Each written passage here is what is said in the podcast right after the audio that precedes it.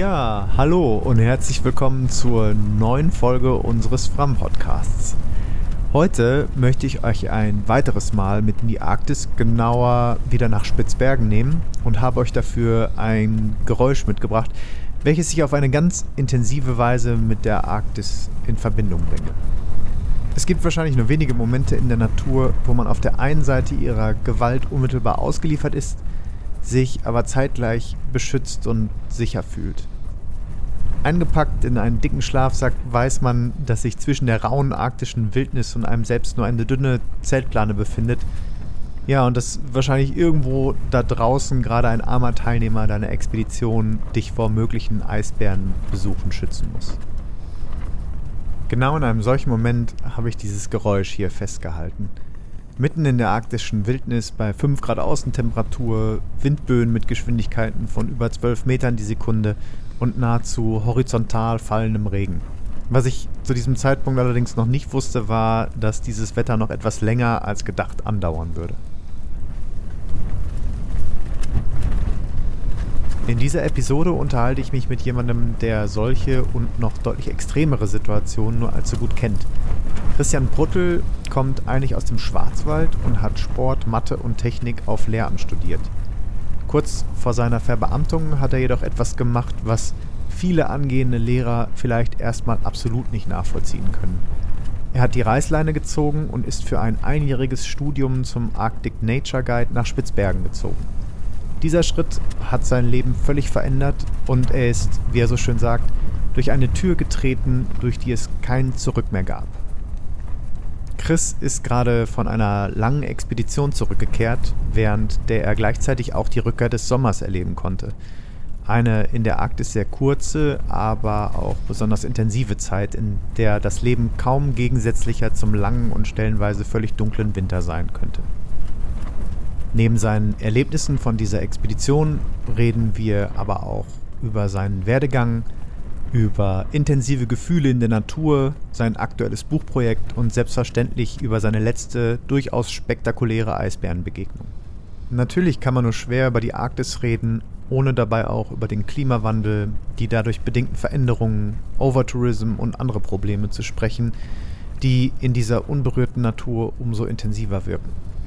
Da vor allem Chris und mir diese Themen ebenfalls sehr am Herzen liegen, und wir diese deshalb nicht einfach nur anreißen möchten, werden wir diesem Themenkomplex eine eigene Folge widmen, die in Kürze hier auch im Fram-Podcast erscheinen wird. Ganz nebenbei bemerkt, ich habe unser Gespräch nahezu nicht geschnitten oder gekürzt, weil ich finde, dass Chris eine Menge zu erzählen hat und man ihm, und das ist fast viel wichtiger, unglaublich gut zuhören kann. In diesem Sinne wünsche ich euch eine tolle 90-minütige Reise in die arktische Natur.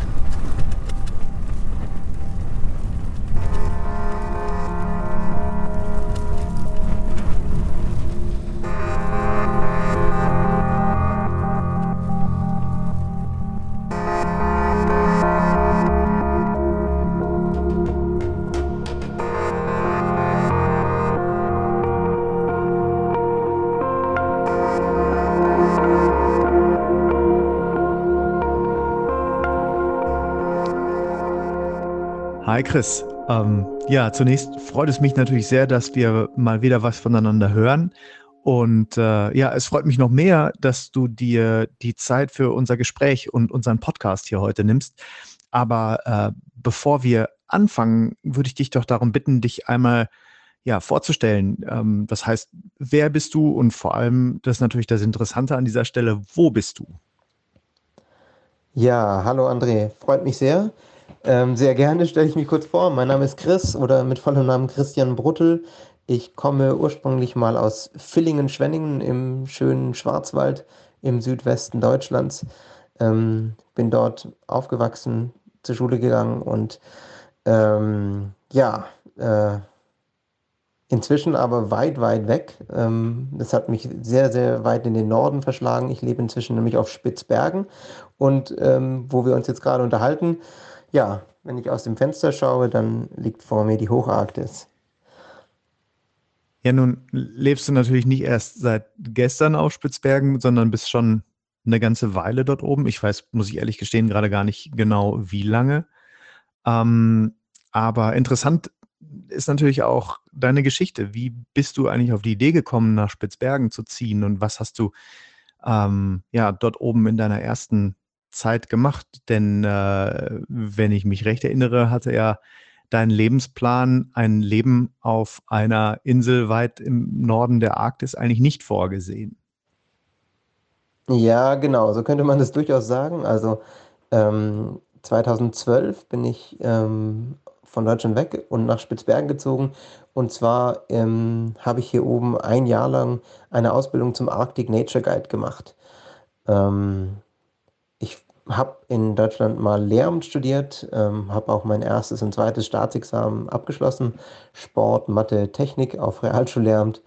Ähm, dann noch ein Magister dran gehängt für Sport- und Erziehungswissenschaften und immer so ein bisschen, ja, ähm, wie soll man das nennen? Äh, vielleicht ähm, auf der Suche nach mehr, auf der Suche nach, nach was anderem, weil diese Verbeamtung auf Lebzeit mit noch nicht mal 30 damals, die konnte ich mir einfach nicht so richtig vorstellen. Und obwohl das in dem Freundes- und Bekanntenkreis um mich herum ja im Prinzip nichts Schöneres gab, als genau darauf hinzustreben, ähm, war für mich irgendwie schon damals immer so die Idee und das Bild, dass ich nochmal was anderes sehen, was anderes machen muss, ähm, ganz stark verankert.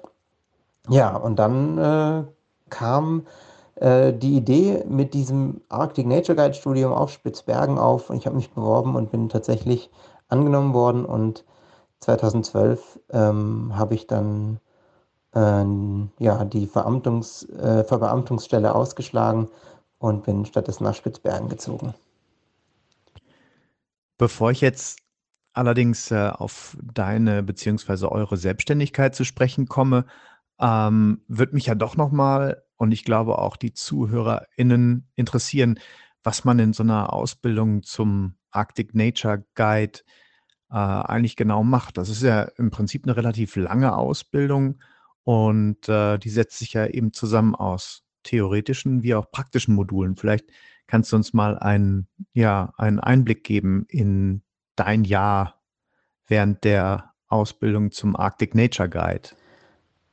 Ja, klar, sehr gerne. Also das Arctic Nature Guide Studium auf Spitzbergen ähm, findet hier oben statt an der UNIS, an der nördlichsten Universität der Welt ähm, und ist für die Norweger ein, äh, ein zweites Jahr in einem Bachelorstudium, ähm, das man hier oben machen kann, oder besser gesagt teilweise hier oben und teilweise in Nordnorwegen, ähm, wo man Freeluftsleaf studieren kann. Freeluftsleaf heißt so viel wie Freiluft leben und ist so eine Mischung aus Pädagogik, Psychologie, Sport und ähm, findet nachher Anwendungsbereiche in der Erwachsenenbildung oder im Jugendbereich. Ähm, jedenfalls war ein Teil unserer, ähm, unserer Studenten, die, die hier oben mit mir das zusammen gemacht haben, kamen aus Nordnorwegen, aus Alta und aus Tromsø und haben eben äh, dieses Bachelorstudium gerade gemacht, waren also auch noch sehr jung, 19, 20 Jahre alt. Und die andere Hälfte ähm, setzte sich zusammen aus ähm, Menschen aus der ganzen Welt. Wir hatten ähm, Kanadier dabei und Italiener und äh, Dänen und Engländer und Schweizer und Österreicher. Und tatsächlich ähm, war da ähm, auch alterstechnisch alles dabei, von, von 25 bis, bis 35. Ähm, und auch von den, von den Hintergründen war es ein sehr breit gemischtes Publikum. Also Ex-Militär und Handwerker, Schreiner, Zimmermänner bis hin zu BWLern und ähm, Kindergärtner und eben auch Lehrer fand sich dort alles zusammen, was ähm, Lust hatte auf dieses ja, sehr extreme Studium ähm, hier oben. Äh, durch diese gemischte Klasse fand ich so fantastisch, konnte man nicht nur von den, von den sehr hochqualifizierten Ausbildern und Lehrern hier lernen, sondern eben auch sehr viel voneinander. Ähm, und das Studium selbst, ja, ging eben über ein ganzes Jahr, zwei Semester und, und setzt sich so ein bisschen zusammen aus Theorie und Praxis, genau wie du gesagt hast. Also man schnuppert während der Theorieeinheiten mit den anderen ähm, Bachelor- und Masterstudenten, die hier oben studieren, in, in die Kurse Biologie und Geologie und ähm, Geschichte rein und ähm, lernt auch über Meteorologie und über Glaziologie und über, über Storytelling, ähm, äh, was man so wissen sollte, um als Guide sich zurechtzufinden und äh, Smalltalk halten zu können, ähm, die ersten interessierten Fragen der Gäste beantworten zu können.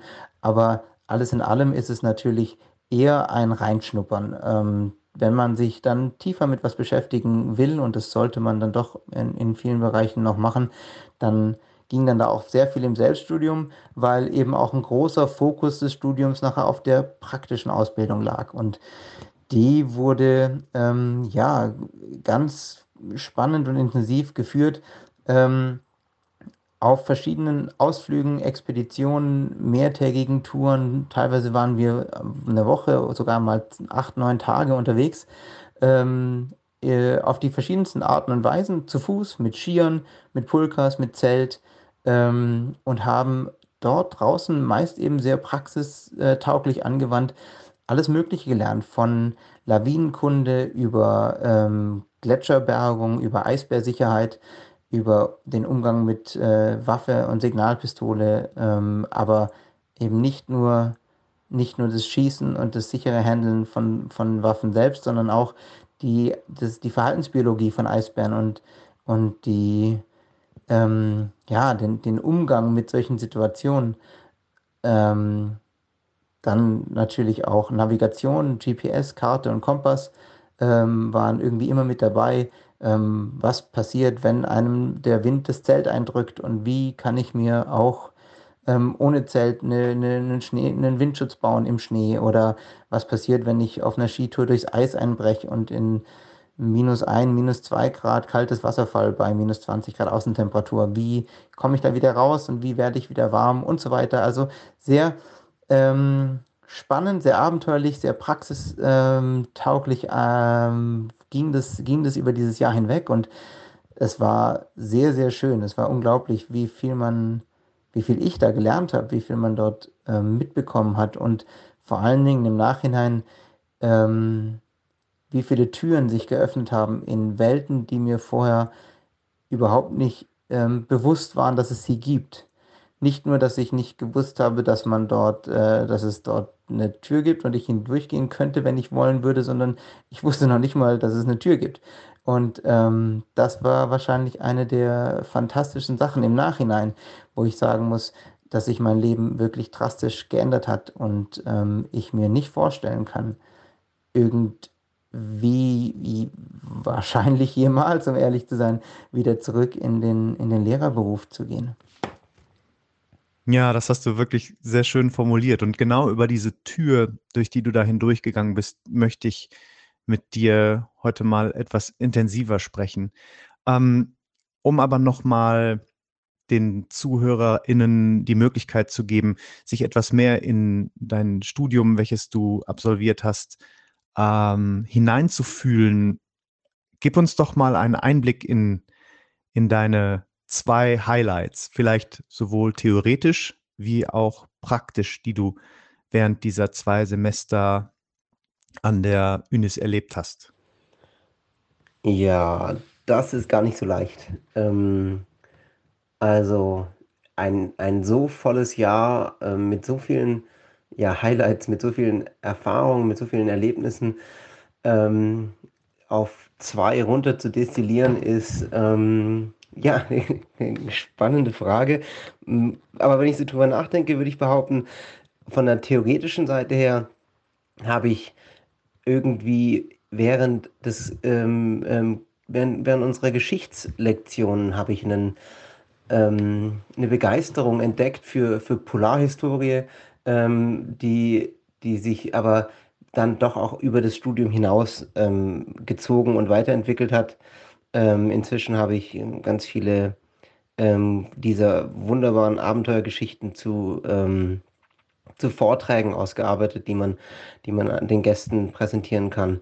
Ähm, und diese ganzen Verknüpfungen, diese Verkettungen, diese Zusammenhänge, diese, diese fantastischen Menschen und diese, ja, diese Abenteuerlust und diese, diese Bereitschaft, mehr oder weniger alles Bekannte und Bequeme hinter sich zu lassen ähm, und, und hinauszuziehen in die Welt, das begeistert und fasziniert mich ähm, heute sehr.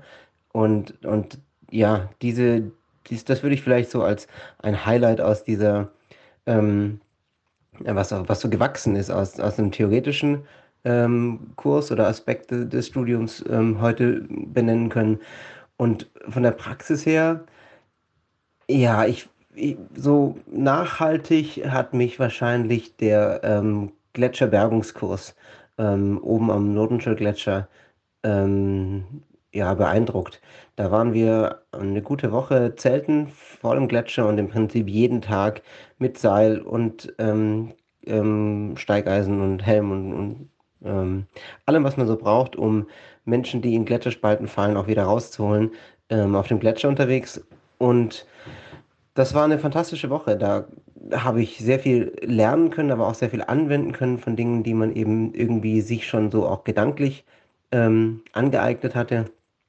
Und gerade der Umgang mit, mit Seil und mit Rücklaufsperren und mit, mit Flaschenzugsystemen ähm, und, und auch die, die Effizienz, die sich dabei entwickelt, wenn man bedenkt, dass so eine Gletscherbergung ähm, beim ersten Mal äh, eine Dreiviertelstunde geht und wenn man dann aber so ein bisschen das Ganze verinnerlicht, geplant, trainiert hat, dann, dann kommt man da auf 10 bis 15 Minuten ähm, mit, mit, mit der Zeit, die man eben braucht, um alles aufzubauen und dann eben jemanden, der, der eingebrochen ist durch eine Schneebrücke und, und ähm, oder in eine, in eine Gletscherspalte gefallen ist, wieder rauszuholen.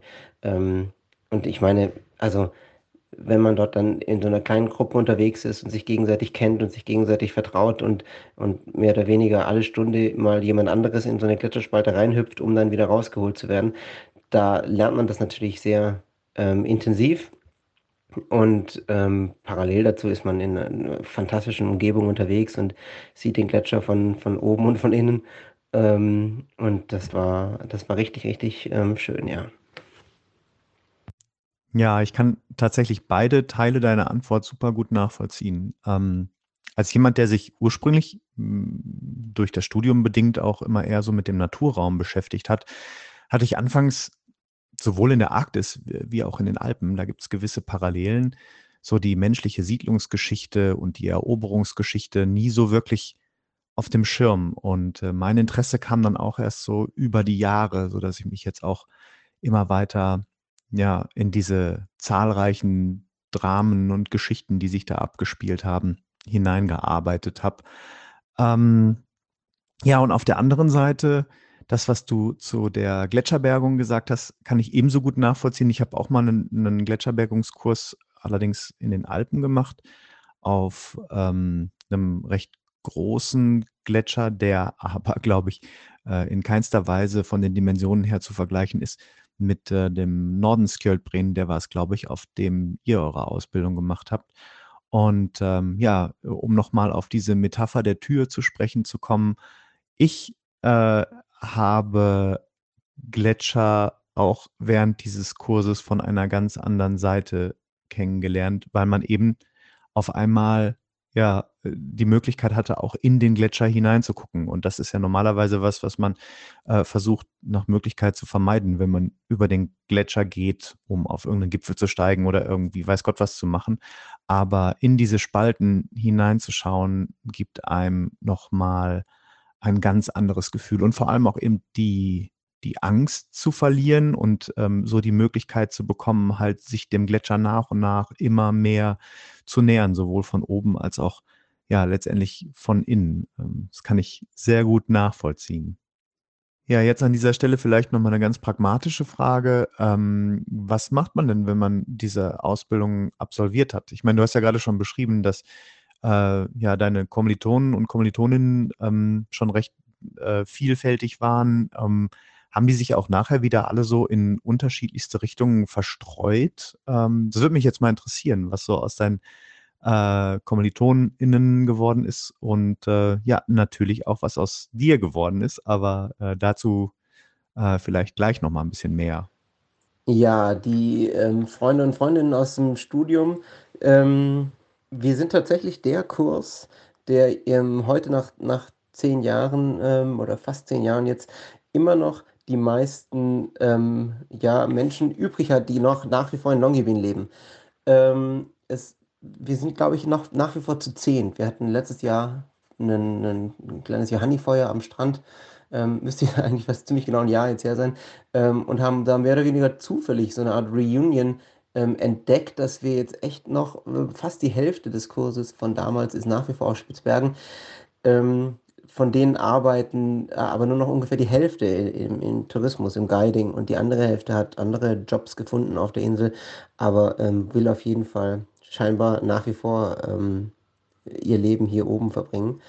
Und ähm, die andere Hälfte, ja, also ganz viele waren natürlich in einem, äh, erst im, in ihrem Studium und, und sind zurückgegangen und haben ihr Studium beendet und dann wahrscheinlich auch irgendwelche anderen Dinge eingeschlagen und andere ähm, haben das Jahr Arctic Nature Guide auch mehr so als Auszeit genutzt und haben in dieser, in dieser Zeit ähm, ja ein bisschen noch was anderes gesehen, ein bisschen ähm, abgeschalten und ähm, sind danach aber ja wahrscheinlich auch aus durchaus familiären und ähm, finanziellen Verpflichtungen wieder zurückgegangen. Ähm, und so, so ist es ähm, tatsächlich ja, jetzt zehn Jahre später. Ähm, zehn Leute leben noch hier und sind noch hier von, von ehemals 25, die, die unsere, unseren Jahrgang abgeschlossen haben. Ja, was man ähm, mit so einem abgeschlossenen Studium nachher macht, ist gar nicht so leicht zu sagen. Also der, der Titel ist ja ganz bewusst so gewählt, dass man sich damit eben nicht nur auf Spitzbergen beschränkt, sondern dass man mit dieser Ausbildung eigentlich global, also in den Polarregionen weltweit tätig sein kann und, und soll. Eine, eine Kollegin von mir arbeitet jetzt zum Beispiel ähm, für die kanadische Regierung und ist dort als ähm, Biologin ähm, und Arktikspezialistin für die, ja, für die nördlichsten Provinzen ähm, zuständig und unterwegs. Ähm, aber ganz, ganz viele von uns ähm, finden natürlich Arbeit und, und Erfüllung im, im Tourismus, ganz klar.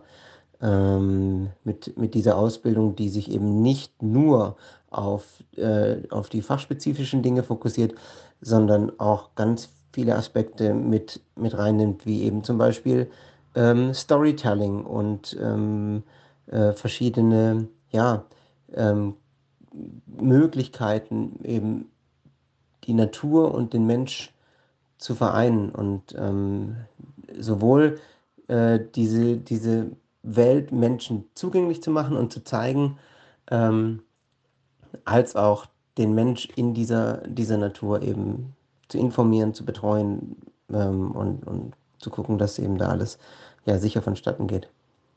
Kommen wir jetzt mal auf dich zu sprechen. Du hast ja eigentlich ähm, nach deiner Ausbildung zum Lehrer, ja, in Anführungszeichen, Bruch im Lebenslauf.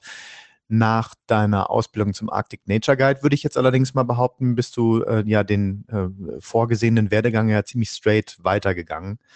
Was ist denn äh, ja nach deinen zwei Semestern passiert? Du hast ja die Insel seitdem eigentlich bis auf so ein paar Wochen zwischendurch mal nicht mehr verlassen, oder?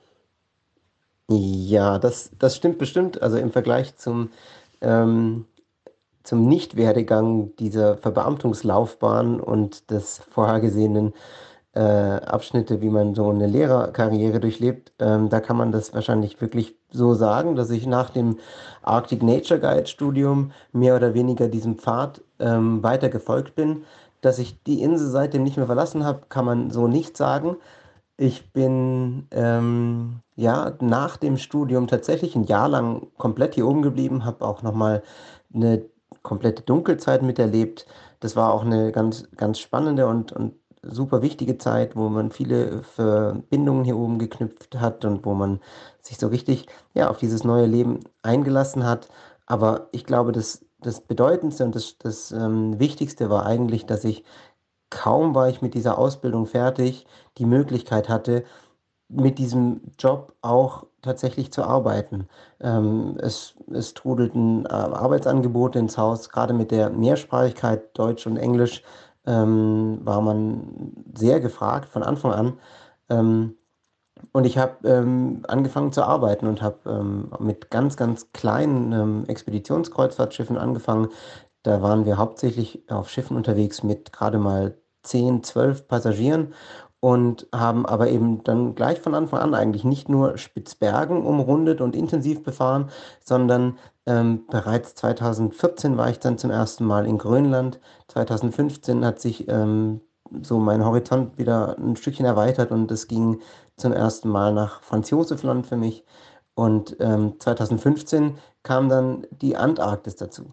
Also ähm, das, das ging so Schritt für Schritt immer weiter und die Antarktis ist natürlich nochmal ein ganz anderes Kapitel, eine ganz andere Region, aber vor allen Dingen eben auch eine Möglichkeit, ähm, in der Nebensaison, wenn es hier oben stockdunkel ist und, und eisig kalt und wirklich wenig touristische Aktivitäten stattfinden, dass man dann dort ähm, auf der anderen Seite der Erde ähm, wieder im, im Licht der Mitternachtssonne weiter arbeiten kann, weiter Möglichkeiten hat, ähm, ähm, auch, auch eben seinen Lebensunterhalt mit zu verdienen.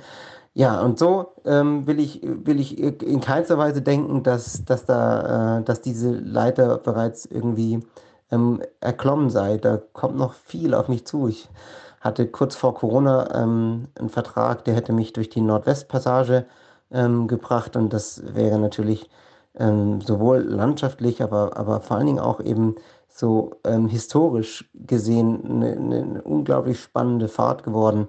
Ich würde auch unglaublich gern mal Richtung, Richtung Osten aufbrechen, Nordostpassage, ähm, die, die russischen Inseln, Nationalparks. Ähm, auch das muss nochmal eine, eine ganz neue Welt sein.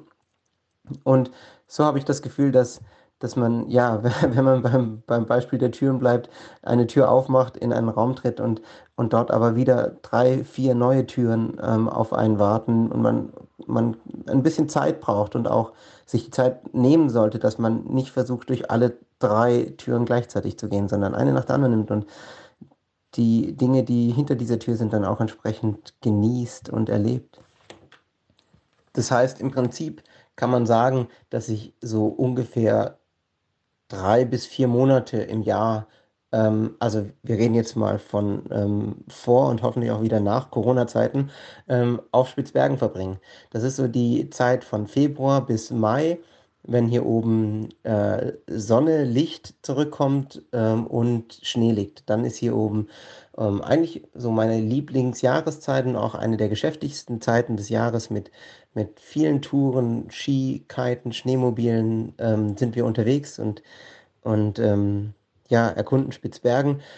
Das ist so die Zeit, wo ich, wo ich wirklich auf Spitzbergen bin. Ähm, wenn dann der Sommer kommt, im Juni, Juli, August, September, bis in den September hinein, ähm, sind es dann eigentlich mehr diese äh, bereits erwähnten kleinen Expeditionsschiffe, ähm, äh, mit denen ich unterwegs bin und dann eben tatsächlich auch nicht mehr, nicht mehr rein, ähm, rein Spitzbergen, sondern da, da erweitert sich die Arktis dann.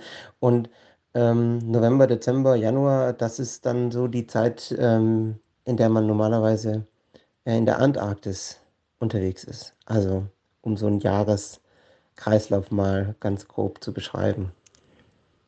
Nun warst du wahrscheinlich in den ersten Jahren ja hauptsächlich als ähm, ja, freischaffender Guide, Freelancer unterwegs.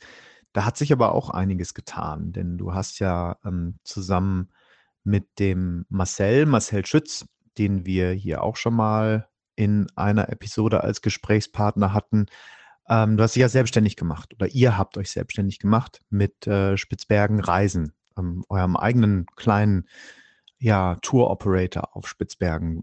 Wie kam es denn dazu? Ja, eine weitere Tür, kann man vielleicht so sagen. Ähm, Gelegenheit, Idee, ähm, auch, auch vor allen Dingen die Idee zur Gelegenheit, sich, sich tatsächlich so ein bisschen ähm, ausleben zu können, zu vervollständigen zu können, ähm, nachdem man, nachdem ich dann wirklich, ja, wie du, wie du sagst, so vier Jahre ähm, als, als Freelancer ganz viel gearbeitet habe, viel gesehen habe, viel gearbeitet habe, ähm, kam vor allen Dingen im, im Bereich Spitzbergen selbst, im Tourismus hier auf Spitzbergen, der Wunsch auf, ähm, das doch alles ein bisschen anders zu machen. Ähm, ich hatte dann ähm, tatsächlich sehr, sehr viele ähm, Touren geguidet, ähm, im, im eher so einem Tagestourenbereich. Ähm, man, man kann das schon fast so als, als ähm, Massentourismus und, und ein bisschen Abfertigung bezeichnen, wenn man jeden Tag zur gleichen Destination mit immer größer werdenden Gruppen, ähm, bestehend aus immer, immer unterschiedlicheren Kulturkreisen, ähm, fährt und eigentlich merkt, wie viel Zeit für Übersetzungen, für ähm, unterschiedliche Anforderungen, Hintergründe, Wünsche drauf geht und, und man eigentlich merkt, dass man keinem dieser Gäste mehr wirklich gerecht werden kann und auch sich selbst nicht in dem, was man gerne von seiner Wahlheimat zeigen will, in dem, was man gerne ähm, auf dem Weg alles noch äh, machen und, und erklären möchte, weil man, weil man einfach dafür dann irgendwann die Zeit nicht mehr hat. Und deswegen ähm, ja, war dieser Gedanke und diese Gelegenheit mit der Selbstständigkeit und mit der eigenen Firma ähm, hauptsächlich der Idee geschuldet, Tourismus anders zu betreiben. Heute ähm, bieten wir eigentlich überhaupt keine Tagestouren mehr an, also nur noch, wenn das explizit gewollt und, und gewünscht ist, ähm, sondern wir sind eigentlich mit unseren Gästen immer mindestens eine Woche unterwegs und ähm, verbringen diese Woche zusammen auf Spitzbergen und versuchen da ja ein bisschen mehr von der Gesamtheit zu zeigen und gemeinsam zu erleben und zu erfahren und das Ganze eben auch ganz klar in kleinen Gruppen und einsprachig. Ganz egal, welche Sprache, wir haben, wir haben tatsächlich ein Großteil unserer Gäste kommt aus Deutschland, aus, aus der Schweiz, aus Österreich, aus dem deutschsprachigen Raum. Ähm, aber wir haben auch internationale Gäste. Ähm, ich war vor zwei Jahren, vor Corona, war ich ähm, mit einer Gruppe aus ähm, aus Hongkong unterwegs und ähm, es war eine Gruppe da, die, die kam aus Australien und, und, und aus Amerika. Also es, es, ist, es ist natürlich nur ein, ein, kleiner Prozentsatz von, den, von, von internationalen Gästen, würde ich sagen, weil wir mit unserer Deutschsprachigkeit schon auch eine, ähm, hier eine, eine, ja, eine Marktnische füllen und spezialisiert sind auf den deutschsprachigen Raum, aber, aber das ist nicht ausschlaggebend, sondern ausschlaggebend ist, dass die Gruppe möglichst Klein und flexibel bleibt. Also wir, wir gehen eigentlich nicht, nicht mit mehr als sechs, sieben Leuten los. Ähm, und einsprachig, einfach um genau dem ein bisschen entgegenzuwirken, dass man, dass man viel Zeit hat, um Geschichten zu erzählen, um ähm, Dinge zu erklären und, und viel Zeit draußen hat, um, um Spitzbergen wirklich zu erfahren und zu erleben. Und solche Ideen und Konzepte umzusetzen und in die Realität zu bringen, das geht halt eigentlich nur mit einer eigenen Firma. Im Angestelltenverhältnis ist man dann doch, ja, ähm, eher ähm, angewiesen auf, auf, die, auf die Ideen und Konzepte der Firma, für die man arbeitet. Und ähm, so wie, wie ich mir das vorgestellt habe und wie ich zum Glück dann den Marcel gefunden habe, der da ähm, ähnliche Ansichten hat und wir das gemeinsam in, in die Richtung eben entwickeln wollten, ja, gab es bisher noch niemand auf Spitzbergen und damit ähm, fühlen wir uns sehr wohl und, und werden bestimmt auch in Zukunft ähm, Erfolg haben, weil es eben, weil wir eben gar nicht so viele Gäste brauchen, sondern, sondern mit den wenigen Gästen, die wir haben, ganz spezielle Erlebnisse ähm, kreieren können. Ich musste gerade ein wenig schmunzeln, weil ich eure ersten Jahre, hm, ja, ohne es eigentlich zu wissen und ohne dich auch zu kennen, äh, ja, direkt miterlebt habe. Denn äh, vielleicht weißt du es gar nicht. Ich äh, habe ja als, als Mitarbeiter der Uni Bochum meine erste Exkursion nach Spitzbergen äh, mit Studierenden 2010 gemacht. Und ähm, da hatte ich einen, einen anderen Logistikpartner vor Ort und als ich dann die zweite Exkursion nochmal machen wollte, ebenfalls mit der Uni Bochum, war ich halt auf der Suche nach neuen Partnern. Und wie du es ja gerade schon so ein bisschen zwischen den Zeilen gesagt hast, die äh, meisten äh, Tour-Operator und Logistiker vor Ort sind halt spezialisiert eben auf, äh, ja, wirklich in Anführungszeichen Massentourismus. Und ich wollte das Ganze ein bisschen individueller gestalten und äh, habe dann einen ähm, Studenten von mir angesprochen, der auch ein Semester auf Spitzbergen studiert hat. Und äh, habe ihn gefragt, ob er nicht irgendwie jemanden kennen würde, der äh, ja mir vielleicht bei meiner Fragestellung und meiner Planung dann ein bisschen unter die Arme greifen könnte vor Ort. Und äh, ja, der hat mich dann an Marcel verwiesen. Dann habe ich Marcel äh, eine E-Mail geschrieben und nach einer Viertelstunde klingelte dann in der Uni bei mir das Telefon und Marcel war dran. Und du kennst ihn ja, kannst dir ja vorstellen, äh, wie, ähm, ja, wie, wie witzig dieses erste Gespräch war. Äh, ich wusste quasi nicht, wie mir geschieht. Naja, nichtsdestotrotz haben wir dann die erste Tour zusammen gemacht und wir haben uns dann ja, glaube ich, irgendwie ein Jahr später auch kennengelernt. Ähm, ja, und selber gesehen haben wir uns ja das letzte Mal leider im September 2019. 2020 ist er dann eigentlich komplett ins Wasser gefallen und äh, ähnlich sieht es ja auch irgendwie mit diesem Jahr aus. Und äh, ja, wie es im Moment ist, wenn man sich über touristische Konzepte unterhält äh, oder selber drüber nachdenkt, wir sitzen da ja irgendwie in einem Boot, dann ähm, tut man das auch immer so ein bisschen mit einem weinenden Auge, weil ich glaube, egal wie gut das Konzept ist im Moment, ähm, werden natürlich jegliche Unternehmungen durch andere Faktoren äh, beeinflusst, nämlich Corona. Ähm, ich hatte mit Marcel damals natürlich auch schon über Corona gesprochen und äh, das Gespräch ist jetzt auch schon mittlerweile, glaube ich, über ein Jahr her. Wie sieht es denn gerade bei euch und ja, vor allem für euch aus? Also habt ihr im letzten Jahr überhaupt Touristen auf der Insel gehabt? Habt ihr im Winter irgendwas gemacht? Ähm, wie sieht die Zukunft aus? Also damit meine ich jetzt nicht die ferne Zukunft, sondern vor allem jetzt die nächsten Monate, denn äh, ich gucke natürlich auch immer, wie sich die Situation entwickelt und ich weiß, dass äh, Norwegen jetzt für Juli einige Lockerungen geplant hat. Genau, Norwegen hat für Juli Lockerungen ähm, in Aussicht gestellt, äh, die tatsächlich wohl auch kommen sollen. Und wir haben auch große Hoffnung darin, ähm, weil ja, wie du sagst, es ist jetzt praktisch ähm, das zweite komplette Jahr in Folge, was ähm, aufgrund ähm, äußerlicher Faktoren komplett ähm, zum Brachliegen kam. Wir hatten keine Möglichkeit, irgendwelche ähm, Touren anzubieten, irgendwelche Dinge zu machen, weil, weil, wir, weil die Gäste nicht zu uns kamen. Die, das Interesse war schon da und die, die ähm, die Buchungswilligkeit bei den Gästen auch. Aber ähm, ja, wenn, wenn ähm, sowas wie Corona die Welt heimsucht, dann äh, gibt es wichtigere Dinge als, als den Tourismus und das ist auch verständlich. Ähm, und da muss man auch vielleicht mal diesen, diesen Schritt zurück machen und, und gucken, dass, dass die Menschen gesund bleiben und dass man, dass man da irgendwie durchkommt. Und dennoch ist es natürlich eine unglaublich schwierige Zeit äh, persönlich ähm, mit so einem äh, Unternehmen, wie wir es hier oben haben. Ähm, und wir freuen uns sehr, dass jetzt vielleicht sogar tatsächlich noch in diesem Jahr die eine oder andere Tour möglich sein wird. Auch da kommen ähm, bereits Anfragen rein von Menschen, die das ähnlich äh, intensiv verfolgen wie wir, ähm, die sagen, hey, hör mal, Norwegen scheint doch wieder aufzumachen, können wir nicht noch was machen? Ähm, auch was so Schiffsexpeditionen angeht, ist so ein, so ein kleiner ähm, Hoffnungsschimmer am Horizont.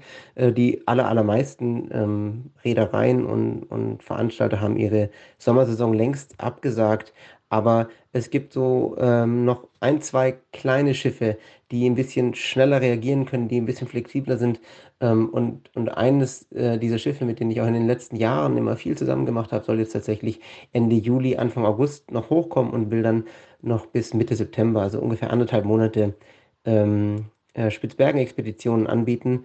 Ähm, ja, auch da ähm, mache ich mir keine Sorgen, dass das, nicht, dass das nicht gut ankommen wird, weil das sind auch nur, nur zehn Passagiere, mit denen wir da unterwegs sein werden. Und ich ähm, ja, weiß, dass, äh, dass das natürlich jetzt gerade erst anläuft und dass da noch ein bisschen Unsicherheit herrscht, ob denn wirklich die Rahmenbedingungen nachher alle passen. Aber ähm, ja, die Hoffnung war, glaube ich, noch nie so berechtigt und entsprechend auch noch nie so groß ähm, in den letzten ähm, ja, 20 Monaten, dass, dass, dass, dass wir jetzt tatsächlich auch wieder ähm, arbeiten können und was machen können und ähm, unserer Leidenschaft da äh, nachgehen dürfen. Also ja, vielleicht ähm, äh, schauen wir hier gerade auf den hoffentlich letzten Monat unserer ähm, erzwungenen Arbeitslosigkeit ähm, und dann geht es ab August wieder, ähm, wieder los. Ja, ich drücke euch auf jeden Fall die Daumen, dass ihr noch etwas aus dem Sommer machen könnt. Also zumindest aus wirtschaftlicher Perspektive, denn man muss ja auch irgendwo von leben können. Nun bist du natürlich jemand, also zumindest schätze ich dich so ein, der immer auch versucht, aus der Situation heraus das Beste zu machen. Ich habe mich auch schon gefragt, inwieweit das nicht vielleicht auch die Fähigkeit eines äh, Nature Guides ist, also eines Menschen, der irgendwie viel mit Gruppen draußen unterwegs ist. Man muss sich ja ständig an die neuen Situationen anpassen. Ähm, nun kann man jetzt diese Situation, also die letzten anderthalb Jahre, natürlich äh, immer irgendwie schönreden. Unterm Strich ist es natürlich aus rein wirtschaftlicher Perspektive äh, der totale Scheiß. Aber man hatte natürlich auch enorm viel Zeit zur Verfügung, die man auch mit anderen Dingen füllen konnte. Und über diese Dinge ähm, möchte ich mit dir jetzt auch noch sprechen, denn äh, ich weiß ja, dass du auch nicht ganz untätig warst zu Hause und äh, dir ein paar Projekte vorgenommen hast.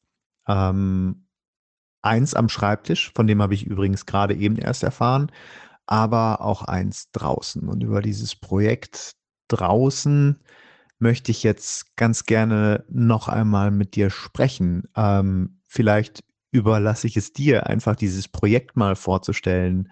Was genau äh, äh, hattet ihr vor und was habt ihr letztendlich daraus gemacht? Denn ganz nach Plan ähm, lief dieses Projekt nicht, wie ich zwischendurch erfahren habe. Ja, gerne.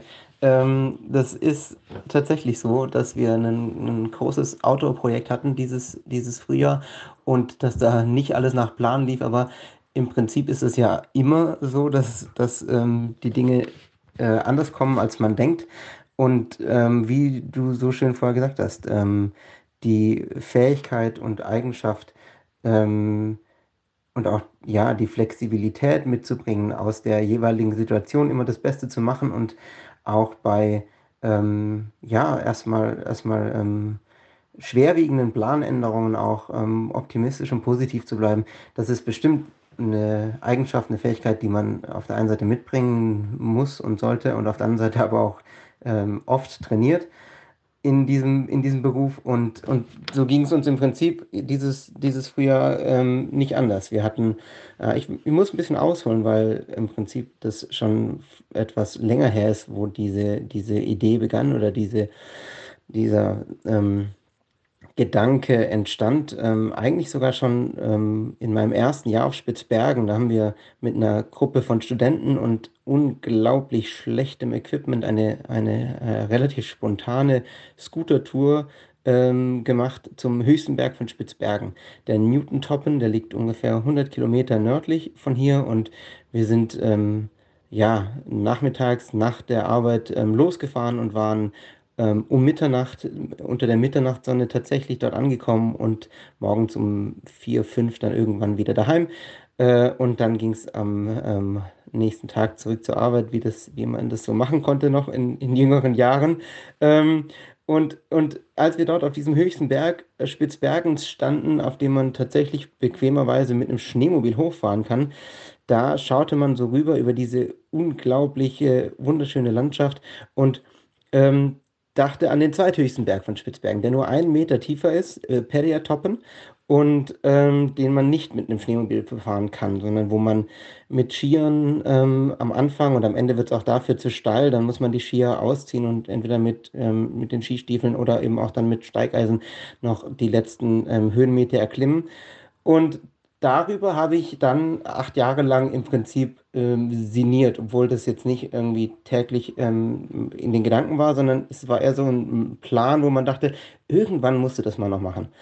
Und ich hatte einfach nie die Zeit dafür. Es war immer so geschäftig und wir waren so viel unterwegs und ähm, ja, dann, dann kam Corona und wir haben gesagt, ähm, wir haben letztes Jahr gesagt, wenn das nächstes Jahr immer noch so ist, dass wir nicht arbeiten können, dass wir keine Gäste haben dürfen, dann ähm, sollten wir eine größere Ski- und Kite-Expedition machen. Auch seit ähm, inzwischen fünf Jahren machen wir jedes Jahr äh, ein Kite-Camp auf Spitzbergen und vereinen sozusagen diesen, diesen Sport, den auch ich im Wasser mal gelernt habe, hier im, im Schnee und sind ähm, unterwegs und, und, und, nutzen den Wind, um uns dort über diese riesigen, unendlichen freien Flächen ziehen zu lassen, was richtig viel Spaß macht.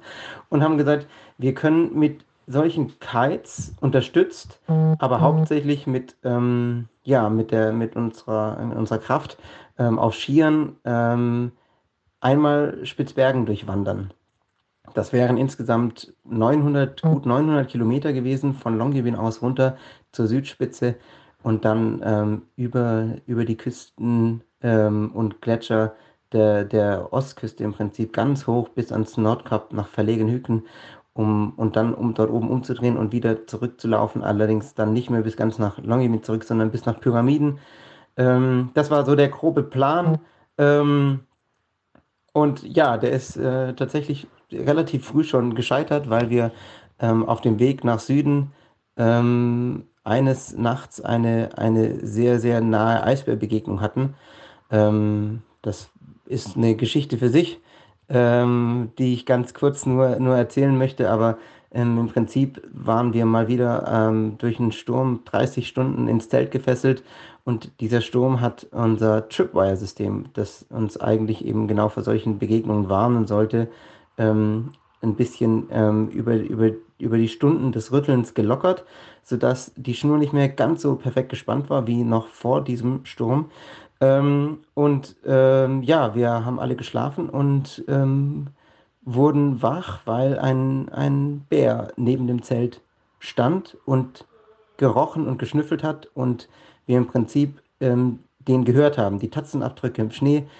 Und ähm, ja, dann war ähm, kurz ähm, beschäftigte ähm, Geschäftigkeit, Hektik, um es nicht zu sagen. Wir haben natürlich ähm, irgendwie schnell aus den Schlafsäcken raus in die Schuhe rein.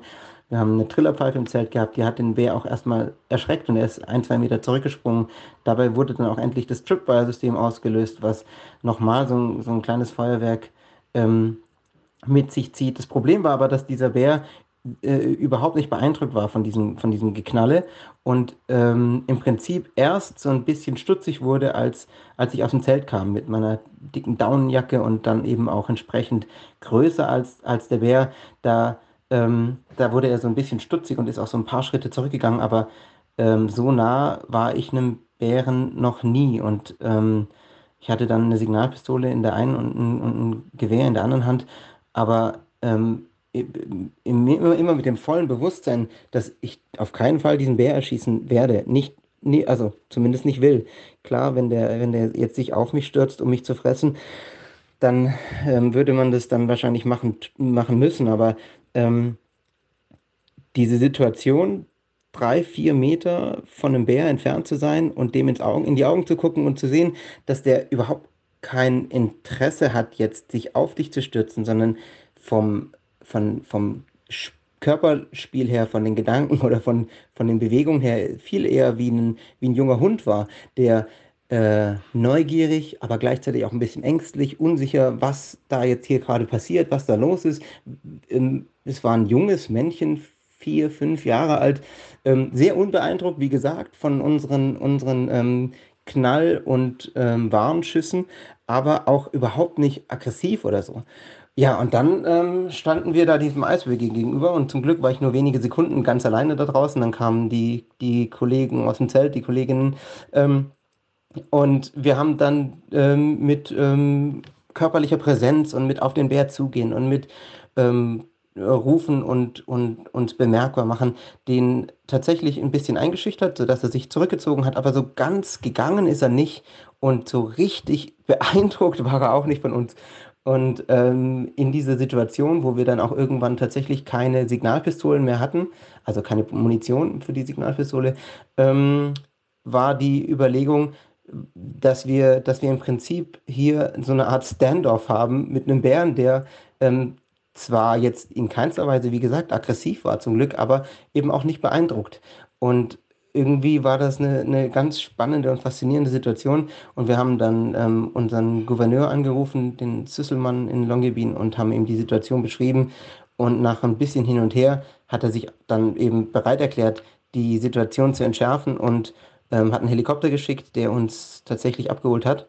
Und ähm, wir sind, ähm, wir haben dann praktisch Platz gemacht, weil das ist, das ist das Zuhause des Bären und in, in der Situation, in der wir waren, ähm, wäre es früher oder später ähm, zu einer dann erneut zu nahen Begegnung gekommen. Und wenn man dann keine Möglichkeit mehr hat, den Bär zu verscheuchen, weil man einfach auch keine Signalpistolenmunition mehr dabei hat, dann ähm, geht das unter, unter, unter Umständen schlecht aus. Also potenziell für uns, aber noch viel wahrscheinlicher für den Bär und das muss man, das darf man auf keinen Fall riskieren.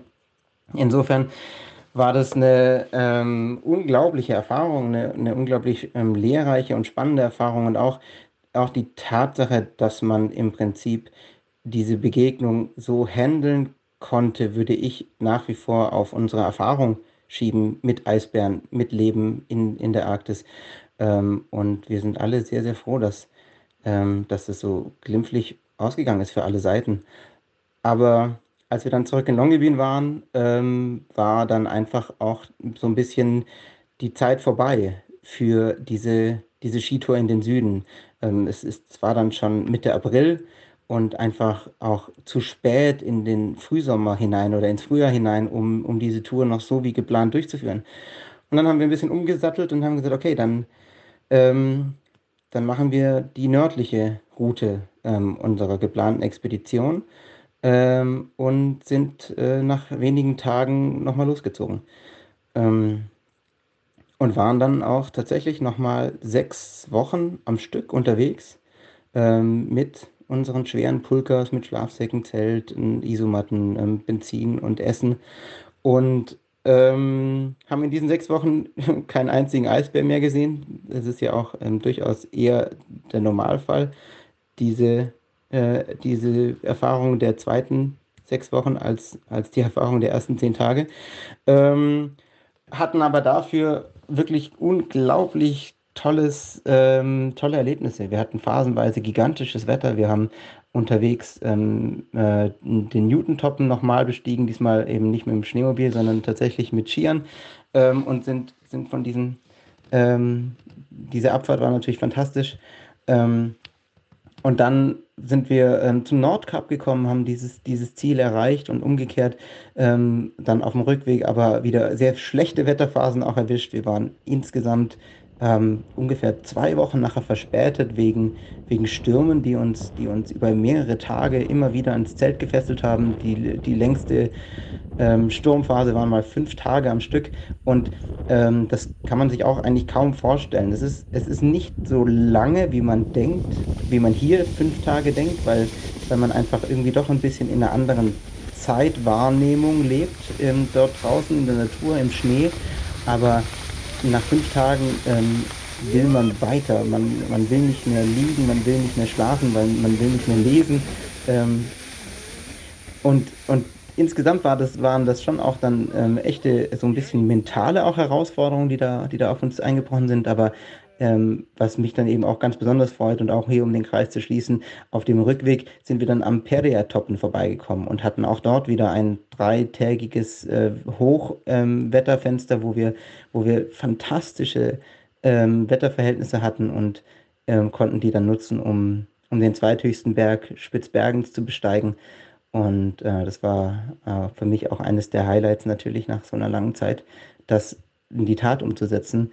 Ähm, ja, und der, der, der Rückweg dann zurück nach Pyramiden, ähm, aufgrund auch eben dieser, dieser ähm, äh, fast zweiwöchigen Verspätung, der war dann, der wurde dann richtig hart. Das war wirklich, wir sind da so sozusagen in den Sommer hineingelaufen. Ähm, und mit jeder Stunde, die wir länger unterwegs waren, ähm, ist uns äh, der Schnee mehr unter den Füßen weggeschmolzen sozusagen. Also wir hatten dann ähm, teilweise körperlich sehr, sehr anstrengende Etappen, wo wir ähm, mehrfach über 20 Stunden am Stück unterwegs waren und ähm, in diesen 20 Stunden aber teilweise nur gut 20 Kilometer geschafft haben. In 1 kmh in Durchschnittsgeschwindigkeit, das ist schon fast dramatisch, aber wenn man eben ähm, dann auf, auf natürliche Hindernisse stößt, wie große Gletschermoränen, die ähm, schon dann zum größten Teil schneefrei waren und man seine schweren Pulkers nicht mehr, nicht mehr schön über den Schnee ziehen kann, sondern sie ähm, tatsächlich händisch über, über Felsblöcke tragen muss und über große ähm, Schuttfelder, die ähm, schon schneefrei sind oder man an Seen kommt, die am Aufreißen sind, am Schmelzen sind und man dann teilweise knöcheltief, manchmal auch leider knietief ähm, ähm, in, im, im Schmelzwasser versinkt und irgendwie gucken muss, wie man da durchkommt, mit nassen Füßen dann ähm, sich zurück und weiterkämpft. Und das waren schon ähm, ja, ich, keine Ahnung, im Nachhinein ist ja immer so, dass die, die härtesten Erlebnisse zu den schönsten Erinnerungen werden. Und jetzt inzwischen ist es auch so, aber ich kann mich, es ist noch so frisch, dass ich mich durchaus auch noch sehr gut ähm, hineinversetzen kann in, in, die, in die Gefühle der emotionalen und körperlichen, vielleicht sogar Überanstrengung dieser, ähm, dieser letzten Tage zurück bis nach Pyramiden. Und ähm, naja, wenn man das dann aber trotzdem schafft und geschafft hat, das sind schon auch dann fast unbeschreibliche Glücksgefühle und, und Emotionen ähm, nach so einer langen Zeit. Und ähm, auch das Zuhause ankommen, auch das wieder, wieder ähm, sich zurechtfinden, vielleicht kann man es so nennen, in der Zivilisation ist ähm, nicht ganz leicht gewesen. Also ähm, nach wie vor geht es mir noch oft so, dass ich mich zurücksehne äh, ins Zelt, in die, in die Einfachheit dieser Welt und dieser Umgebung, wo, wo im Prinzip ähm, nur deine Kollegen, Kolleginnen, du, ähm, die Natur wichtig sind und, und dass man warm hat und dass man was zu essen kriegt. Ähm, so, äh, das, das und, und gleichzeitig bin ich aber auch so sehr froh und dankbar, dass man hier solche Dinge wie äh, eine Toilette und ein Bett und eine Tür und Lichtschalter, ähm, Dinge, die einem, die einem so alltäglich erscheinen, ähm, die schätzt man wieder anders wert nach so einer langen Zeit draußen. Und ähm, kann das natürlich auch sehr genießen, nach dieser, dieser Episode wieder hier zu sein und, und jetzt tatsächlich mich auch wieder ähm, auf, die, auf die Zukunft und auch auf, auf die Touren, die jetzt vielleicht tatsächlich diesen Sommer noch kommen, ähm, konzentrieren zu können. Genau. Wow. Ja, das klingt auf jeden Fall nach unfassbar vielen Erinnerungen, ähm, vielen Emotionen und äh, ja, wie du ja auch geschildert hast, wahrscheinlich auch einer Menge Schmerz.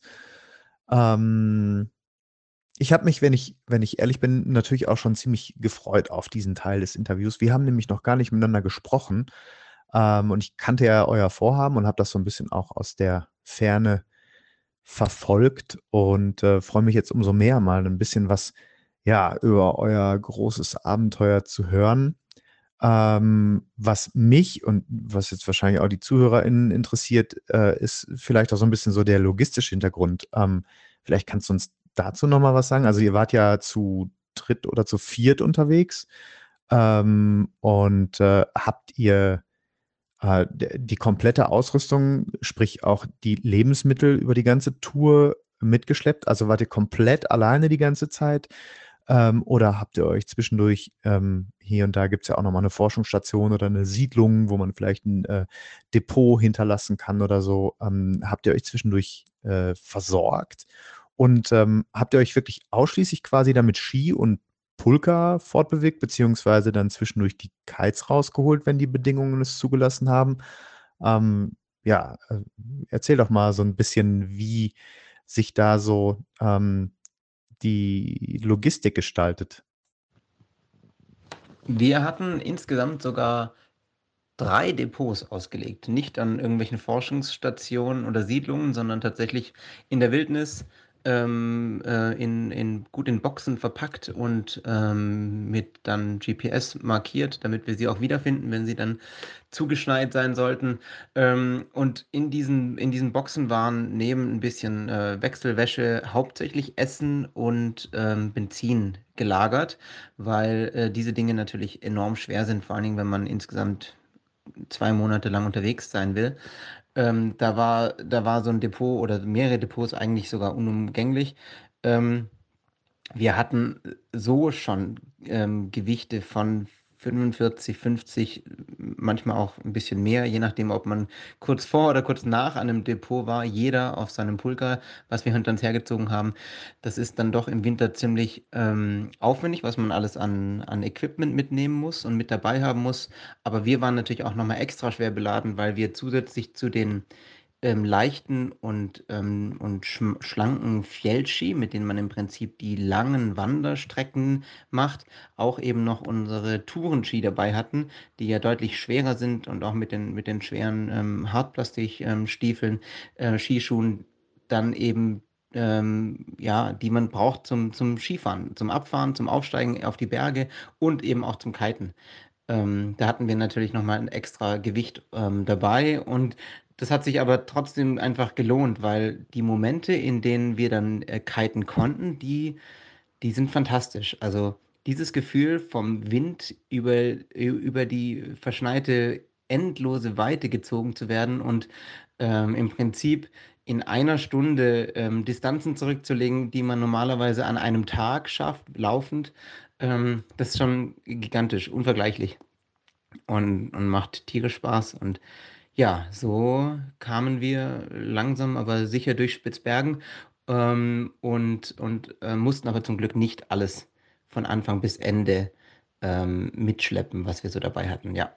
Genau, und dann, ja, gegen, gegen Ende der Tour dann ähm, in Pyramiden, äh, da waren die Pulkas dann zum Glück auch ein bisschen leichter, weil wir eben dann ganz gut äh, kalkuliert auch kaum noch Essen dabei hatten. Also es war dann, ging dann alles gut auf.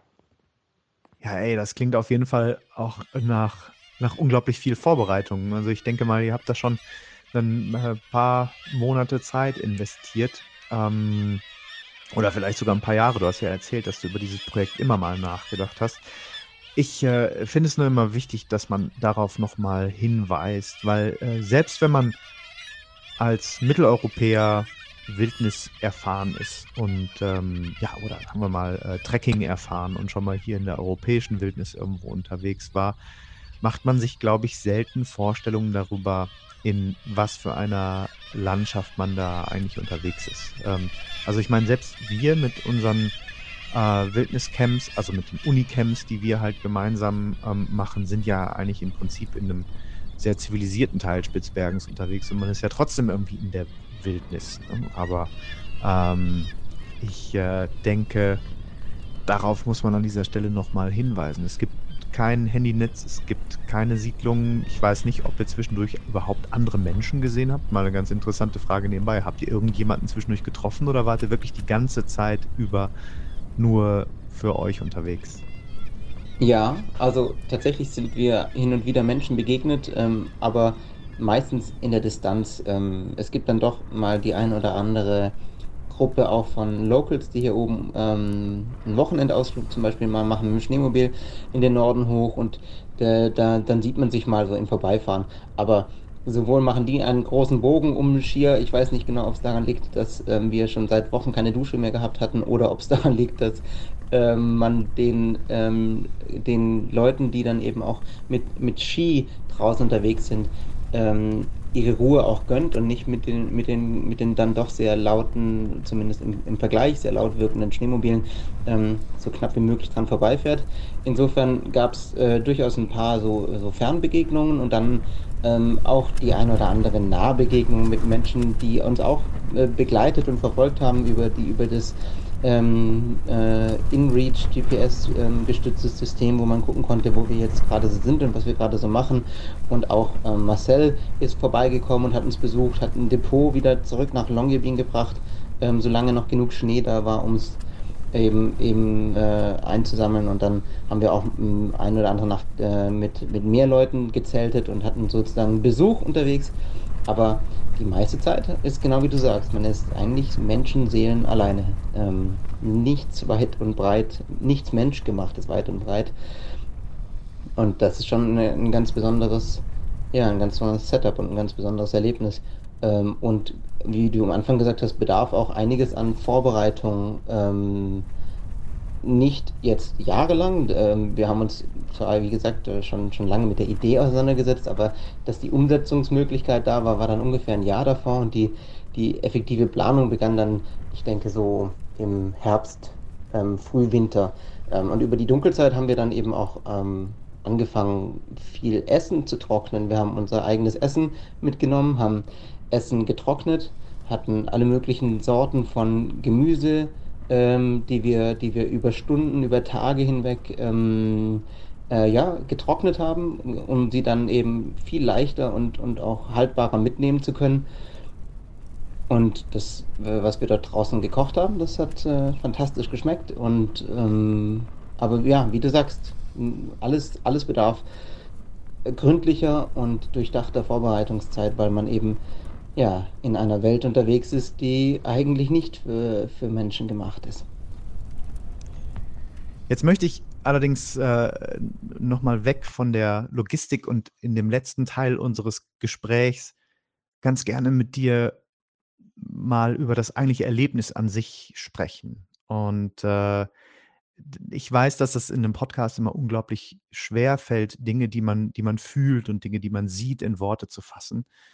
Nichtsdestotrotz ist äh, die Arktis ja einfach gerade, wie du ja schon gesagt hast, viel verknüpft mit, mit Emotionen und Gefühlen. Also alleine dieses Gefühl, äh, das, das ich nur im Ansatz erahnen kann, wenn zum Beispiel äh, während unserer Wildniscamps, kurz nachdem wir abgesetzt werden, ähm, die Boote, also unsere Transferboote, den Strand verlassen und wir auf einmal ja quasi abgeschnitten von der Zivilisation alleine am Strand stehen und auf uns selber gestellt sind in dieser einmaligen Natur. Und dieses Gefühl in Worte zu beschreiben, ist mit Sicherheit total schwierig. Aber trotzdem möchte ich in dem letzten Teil unseres Gesprächs ähm, mit dir wirklich noch einmal den Versuch wagen und so ein paar deiner, deiner Gefühle ähm, in Bezug auf, auf die Landschaft, auf die Stille, auf die Weite und ja, vielleicht auch auf die Begegnungen mit, mit Tieren äh, aus dir herauskitzeln. Du hattest ja gerade hm, von diesen unglaublich intensiven Momenten auch gesprochen, die man während einer solchen Tour hat. Ähm, und die sind ja, das sind ja meistens die, die einem am meisten in, in Erinnerung bleiben. Vielleicht äh, kannst du mal so eins, zwei, gerne auch drei dieser Momente dir jetzt mal in Erinnerung rufen und äh, uns diese mal beschreiben. Was waren so die, die bewegendsten Momente auf dieser Tour? Ja, ja, let's talk about feelings.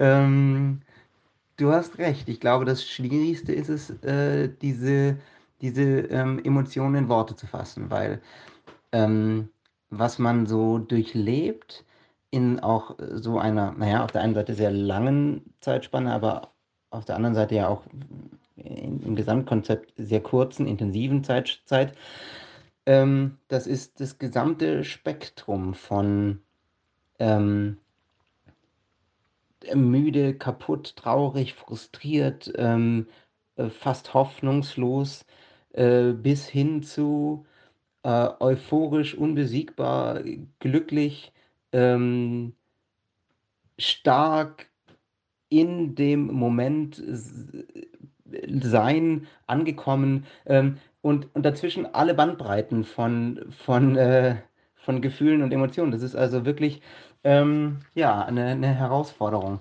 Vor allen Dingen auch, weil natürlich die, die Dinge so etwas verklären äh, mit, der, mit der Zeit, die dann danach auch vergeht. Ähm, aber ganz, ganz allgemein gesagt würde ich, würde ich äh, das unterstreichen, dass, dass diese, diese einsame Natur, dass die Wildnis um einen herum ähm, das Ganze nochmal deutlich echter und stärker und näher macht, was so in einem auch vorgeht. Auch vielleicht, weil man Zeit hat, sich damit auseinanderzusetzen. Zeit hat, ähm, das auf sich wirken zu lassen. Und ähm, auch viel Zeit mit sich selbst verbringt, wenn man stundenlang läuft ähm, man ist zwar in der Gruppe, aber, aber man ist eben auch mit sich alleine unterwegs. Ähm, und da hat man viel Zeit zum Nachdenken, zum Reflektieren, zum äh, auf sich wirken lassen, ähm, wie es einem so geht und was so auch diese gewaltige Natur und die Landschaft ähm, mit einem so macht.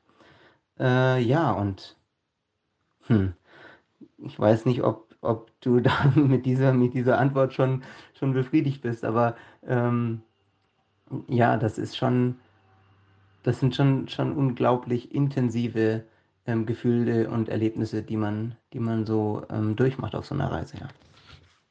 Also man kann da ja mal so zwei, drei Momente rauspicken.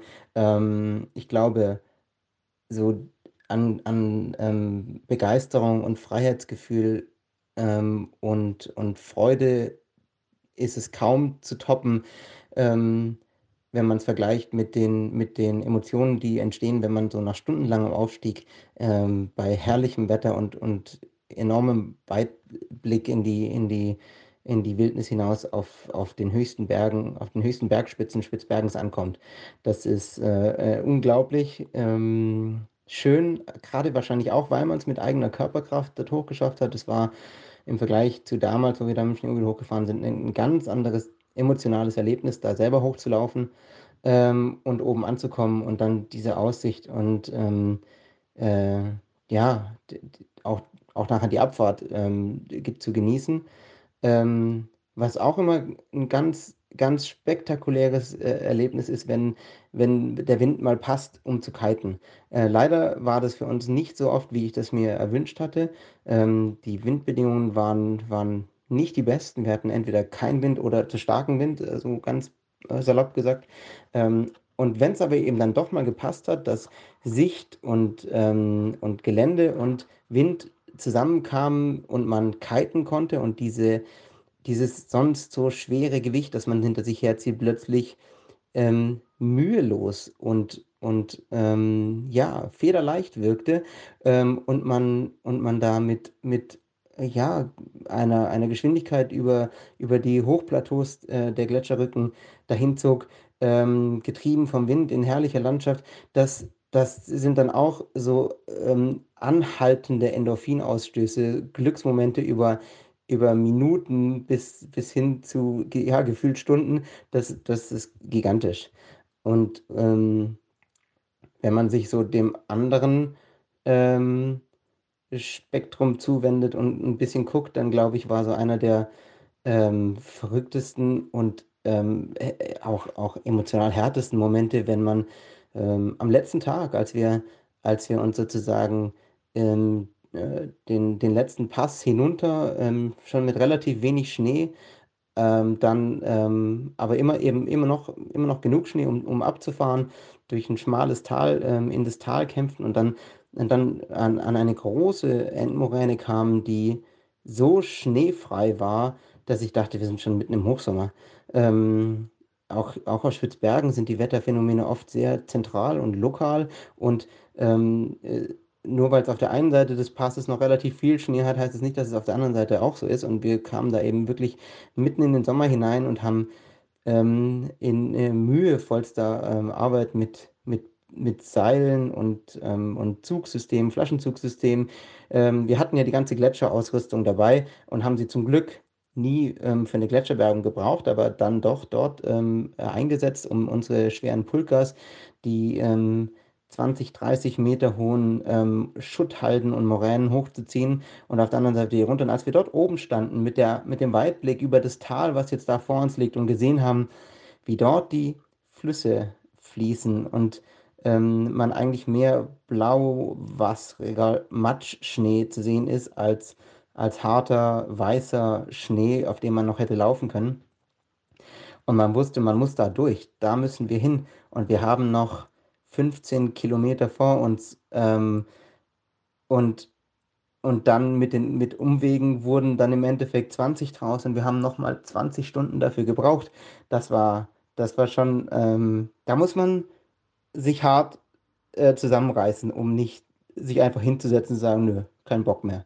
Ähm, mache ich nicht. Äh, mach den Scheiß doch alleine.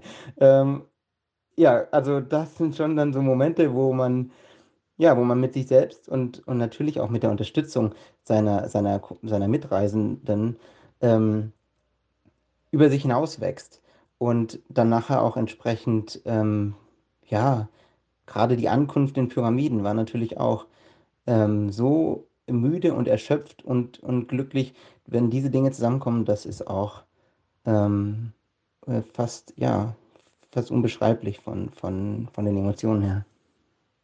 Ja, vielen Dank für diesen Ausflug in deine Gefühlswelt. Ähm, und um deine Zwischenfrage zu beantworten, ich bin total zufrieden mit deiner Antwort. Denn ich glaube, dass die Gefühle bei, bei solchen Expeditionsbeschreibungen irgendwie das sind, was häufig so ein bisschen auf der Strecke bleibt. Also gerade heutzutage, ich meine, äh, was wird da beschrieben? Da wird die Landschaft beschrieben, äh, da wird über die Tat selber gesprochen und über die Erlebnisse, die man so zwischendurch hatte, eben meistens so die Ausnahmeerlebnisse, aber Emotionen und Gefühle sind halt irgendwie das, ähm, was halt A dauerhaft da ist sowohl im positiven wie auch im negativen Sinne. Und äh, wie du ja auch zwischendurch beschrieben hast, ähm, Emotionen sind oder rücken einem in der Natur und in der Wildnis auch noch mal deutlich näher aus unterschiedlichen Gründen, ne? Ich meine, man hat plötzlich die die Zeit, sich damit auseinanderzusetzen. Äh, dann dann fehlt es einem an jeglicher Ablenkung, die man hier im Alltag so hat und somit ist man eigentlich die ganze Zeit mit seinen Emotionen beschäftigt. Also, so nehme ich das zumindest immer wahr, außer man nimmt sich mal irgendwie, äh, ja, zwischendurch auch mal so so Aufgaben vor und denkt über irgendwas ganz bewusst nach, aber meistens sind es ja eben die Gefühle, die eine Tour zu so was Besonderem machen. Und ja, auch wenn ich jetzt an dieser Stelle, äh, mit dir noch viel lieber und länger auch über die, äh, Tour reden würde, ähm, belassen wir es jetzt erst mal dabei und ich möchte dich ganz kurz noch auf, ähm, das zweite, auf das Schreibtischprojekt ansprechen, was mit Sicherheit auch an der einen oder anderen Stelle mit Emotionen zu tun hat, äh, denke ich jetzt mal. Ich weiß nämlich gar nichts davon. Also, du hast quasi erst in unserem Vorgespräch, äh, unmittelbar vor diesem Interview hier davon geredet. Du, ähm, hast ein Buchprojekt quasi mehr oder weniger abgeschlossen grade eben. Erzähl uns doch mal davon. Ja, gerne. Also, zu diesem Buchprojekt kam es auch eher, ähm, überraschend und und für mich ungeplant, zufällig. Ähm, aber, ähm, ja, also auch das war natürlich irgendwie etwas, wo man, ähm, im Laufe der letzten Jahre, ähm, alleine schon wegen der unglaublichen Anzahl an fantastischen, ähm, Bildern, die man hier oben machen konnte in diesen Jahren, ähm, wenn man immer vor Ort ist und die schönsten Lichtstimmungen mitbekommt.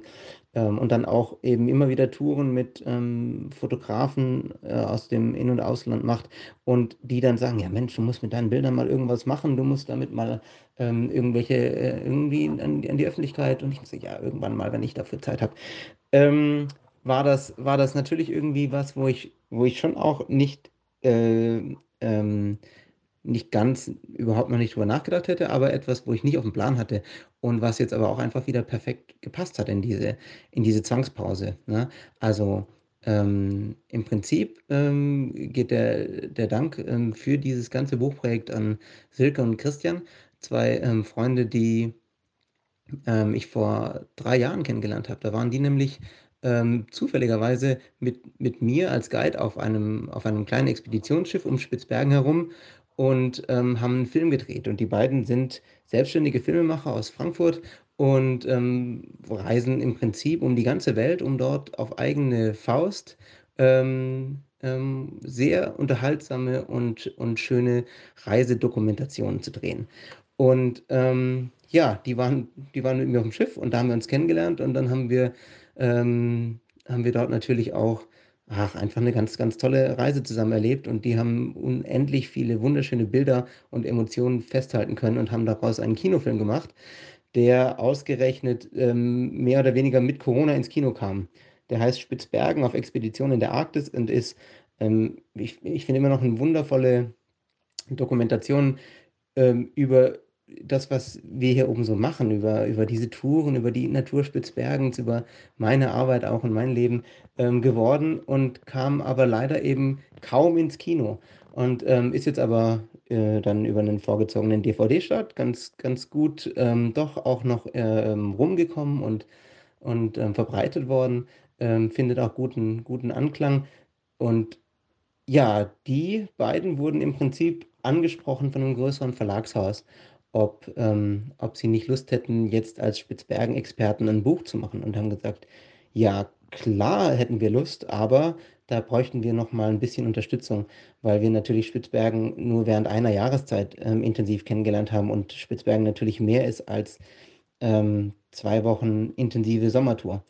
Und dann haben sie mich gefragt, ob ich Lust hätte, das mit ihnen zu machen und, ähm, ich hatte Lust und wir haben uns, ähm, 'ne Woche zusammengesetzt und haben, ähm, im Prinzip nur geredet, nur erzählt und haben alles aufgezeichnet, haben haben eine Woche lang Interviews geführt zusammen und, ähm, ich habe viel erzählt, viele bin viele Geschichten losgeworden. Wir haben sehr viele, ähm, Fakten über Spitzbergen, über die Natur, ähm, recherchiert und haben daraus dann in Kombination mit den mit den vielen schönen Bildern ein Buch gestaltet, das, ähm ich glaube, so noch nicht existiert. Also das ist weder ein Reiseführer noch ein Bildband, aber irgendwas, irgendwas ziemlich Cooles dazwischen.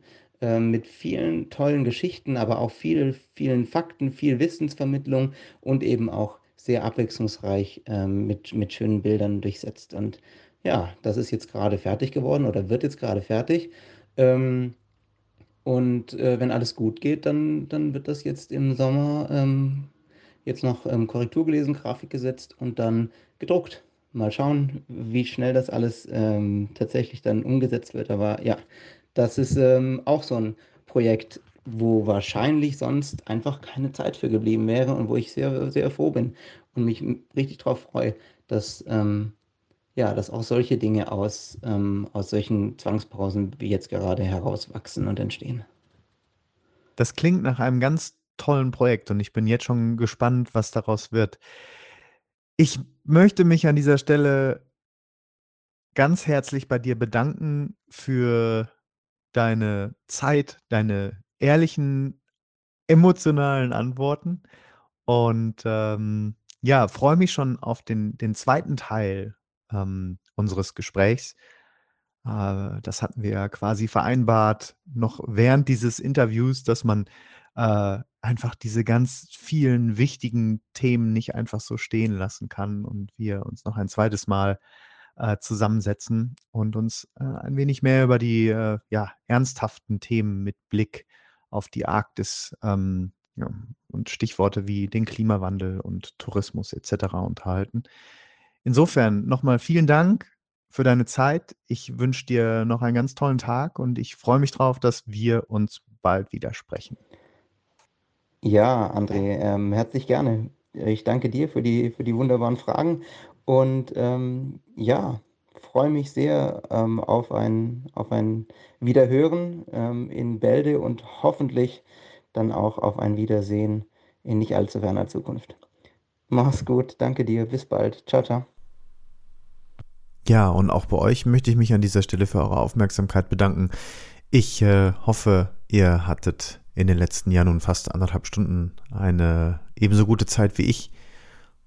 Ja, und enden lassen möchte ich diese Episode im Prinzip genauso, wie ich sie auch begonnen habe. Nicht wie gewohnt mit ähm, unserem Jingle, sondern mit einer kleinen auditiven Reise in die Arktis, genauer nach Pyramiden zu den drei Möwen, die dort in den verlassenen Gebäuden dieser alten russischen Bergarbeiterstadt jedes Jahr im Sommer nisten.